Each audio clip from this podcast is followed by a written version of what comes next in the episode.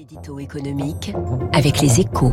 Bonjour François Vidal. Bonjour François. Directeur délégué de la rédaction des échos, Paris n'avait pas de mots assez durs hier pour qualifier euh, l'annulation soudaine du contrat de fourniture de sous-marins français à la marine australienne au profit des États-Unis et du Royaume-Uni. Un camouflet, il euh, faut le dire, hein, pour la France, mise devant le fait accompli.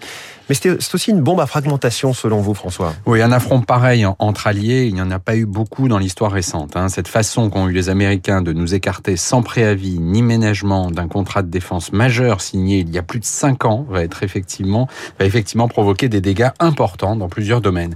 C'est d'abord un revers économique hein, pour Naval Group, évidemment, qui perd dans l'affaire une commande à 56 milliards d'euros, et plus largement pour l'industrie de la défense française, l'un de nos rares fleurons, dont les technologies apparaissent trop limitées pour répondre aux, menaces actuelles.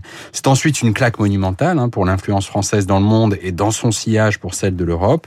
Dans le conflit majeur du 21e siècle que sera l'affrontement sino-américain, Washington vient de dire au monde que les Européens seraient quantité négligeable. les Européens, à l'exception du Royaume-Uni quand même, qui se trouve propulsé dans une alliance stratégique, diplomatique et militaire euh, en Asie-Pacifique. Oui, vous avez raison, et c'est un succès de taille pour Boris Johnson qui donne enfin corps à son ambition de créer un Global Britain post-Brexit aux dépens qui plus est de l'Union européenne, ce qui n'est sans doute pas pour lui déplaire.